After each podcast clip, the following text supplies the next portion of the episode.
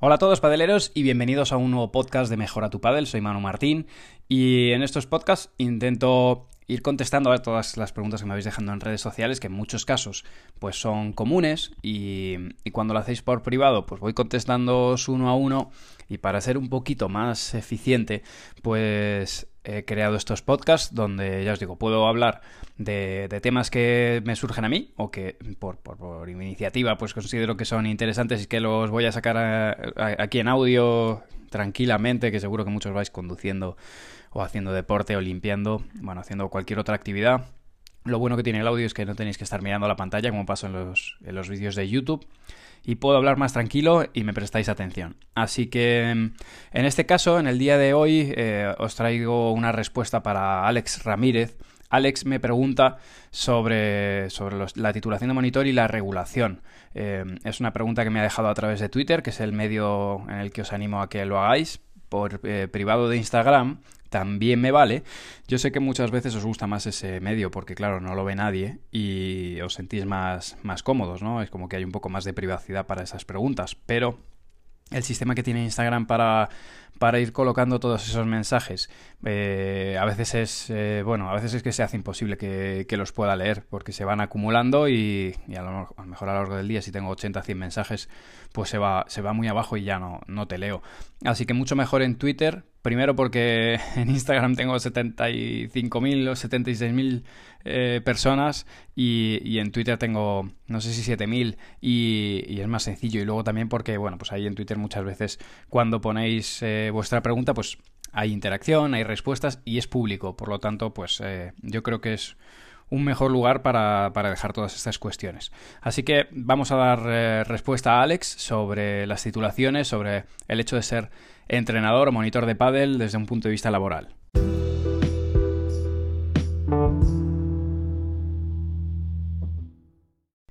El pádel no deja de ser un deporte que está en auge, está de moda, por así decirlo, y y bueno, pues hay mucha gente que, que lo ha conocido y se ha, y se ha, enamorado de este deporte. Esto es algo que a mí me pasó. Y os, cuento, ¿no? Yo, yo, para los que más o menos habéis seguido o, habéis visto alguna de las entrevistas que me han hecho, eh, yo comienzo a trabajar como profe de pádel con 16 años y a los, perdón, de tenis y a los 18 pues conozco el pádel y basculo totalmente, ¿no? Yo venía Venía de, de, aprender a jugar al pádel desde al tenis desde los 7-8 años, competí en tenis, eh, no, se me no se me daba mal, competía campeonatos nacionales. bueno, eh, estaba ahí, ahí, ¿no? Un rookie más también en el tenis, no, no pasé de rookie. Y, y, bueno, conozco el pádel y en 2001 yo eh, realizo la titulación de la Federación Española y me acredito como entrenador. En aquel entonces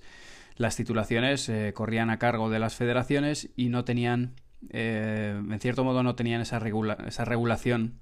que sí que tiene a día de hoy. Eh, bueno, toda modalidad deportiva que arranca pues pasa por un proceso, ¿no? Y, le decimos un poco la teoría de, o, la idea del huevo y la gallina, ¿no? ¿Qué va antes, el huevo o la gallina?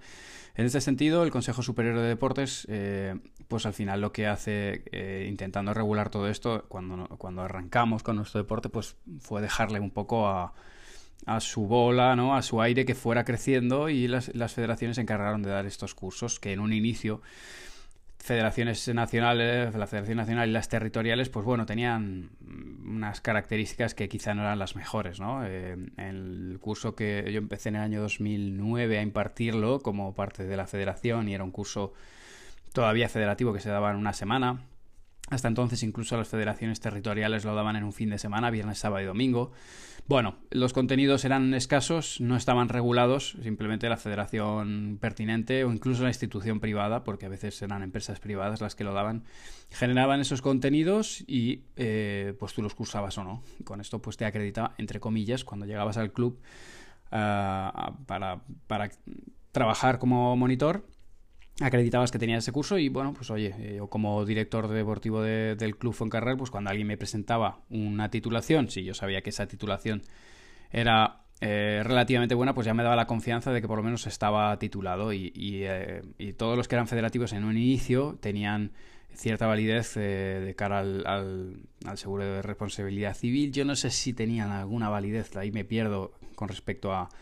desde un punto laboral, pues en el caso de que, tuviéramos un infortunio durante una clase y se pidieran se depuraran responsabilidades en, en tanto a, bueno, si había habido una negligencia por parte del entrenador. Bueno, ahí me pierdo un poquito más, pero sí que os puedo decir eh, cómo estamos ahora y hacia dónde tendemos, ¿no? Eh, en primer lugar hay que separar eh, las distintas regiones o autonomías. Andalucía comenzó primero con esta regulación y luego se, va, se ha ido haciendo extensiva a, otras, a otras regiones del país. Y hacia lo que se tiende es hacia una regulación profesional en, el, en, el, deporte, algo que ya se está produciendo en, en, otras áreas ¿no? y que también nos, nos, ha tocado al pádel, que ahora mismo está en un proceso transitorio. El hecho de que esté en un proceso transitorio lo que indica es que son las propias federaciones, está delegado y las propias federaciones son las que se encargan de impartir estas titulaciones que ya sí se dividen en los tres, eh, los tres niveles, eh, que bueno, es, exactamente igual en todos los deportes, técnico nivel 1, nivel 2, nivel 3. Siendo nivel 1, pues eh, el, destinado a la, a la, iniciación deportiva, el técnico nivel 2 está más destinado a, a la tecnificación y el técnico el nivel 3 más destinado a la gestión, ¿no? o director de, de, instalación o director de, área, ¿no?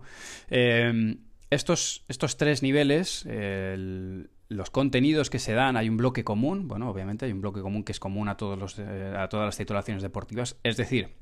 si tú tienes el curso de mm, monitor de esquí, por ejemplo, eh, pues en ese caso, o, cualquier otro, de fútbol, por ejemplo, ya habrás hecho un bloque común que es común a todos, a todos los deportes y que hay empresas incluso que se encargan de, ofrecerlo y de, hacer eh, tanto de dar el contenido como los exámenes. En muchos casos la mayor parte es, es incluso online.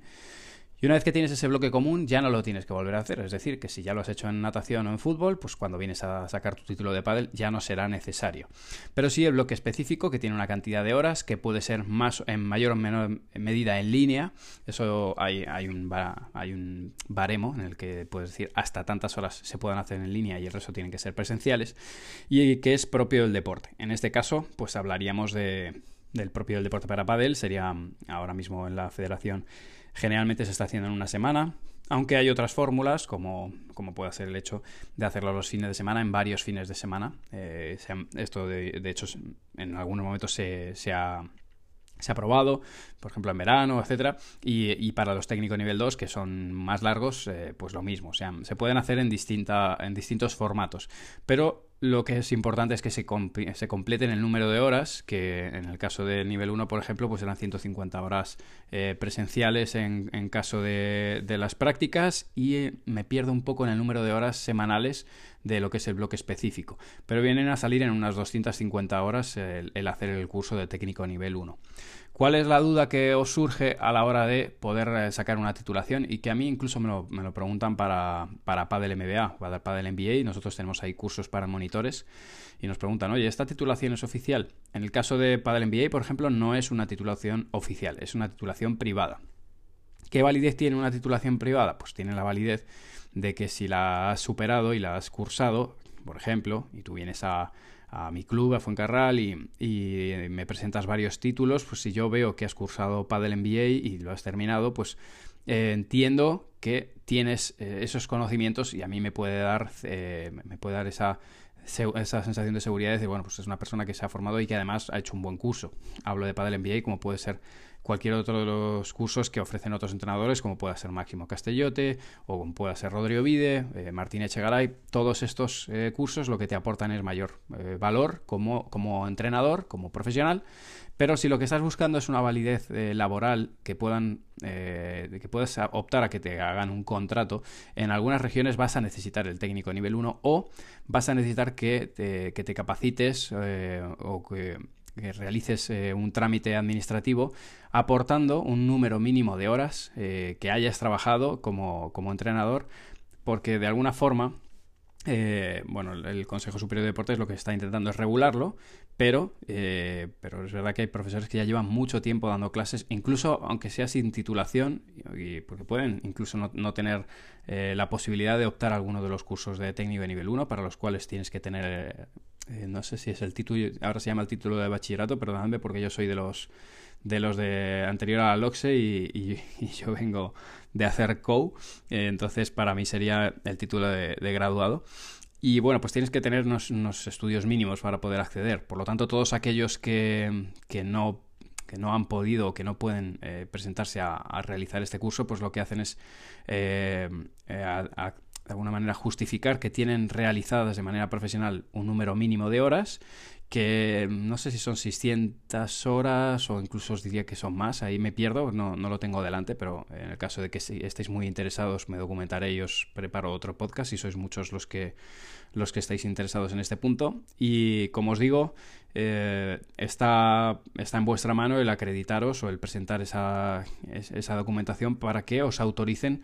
como entrenador por el hecho de tener esa experiencia y de haber sido profesional antes de que entrara en vigor eh, esta, esta normativa.